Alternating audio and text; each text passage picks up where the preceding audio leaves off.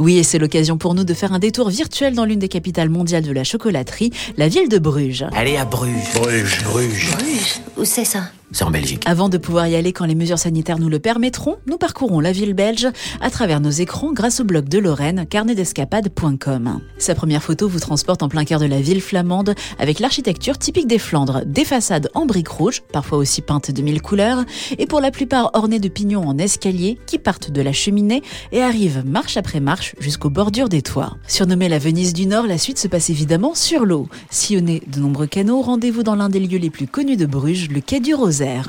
Depuis 1390, ce quai est un lieu d'échange et de commerce. Aujourd'hui, c'est là où vous embarquez pour naviguer sur le canal, après bien sûr avoir pris en photo le reflet des bâtiments sur l'eau, surtout au petit matin ou bien dans la brume. Dans la Bruges oubliée,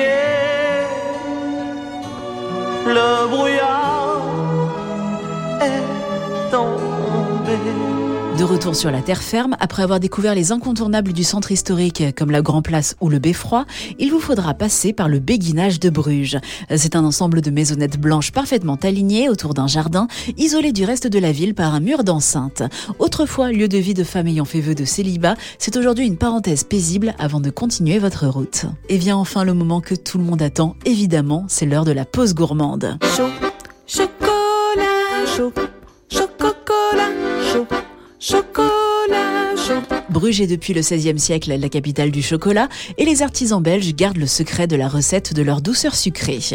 Dès que les visites seront possibles, tentez de percer ce mystère au musée du chocolat et surtout arrêtez-vous chez les chocolatiers de Bruges. Il y a plus de 50 boutiques rien qu'au centre-ville. Vous ne savez pas choisir parmi ces 50 nuances de cacao? Lorraine, sur son blog, s'est chargée des dégustations et vous proposera deux adresses incontournables. C'est à retrouver sur son site carnetdescapade.com.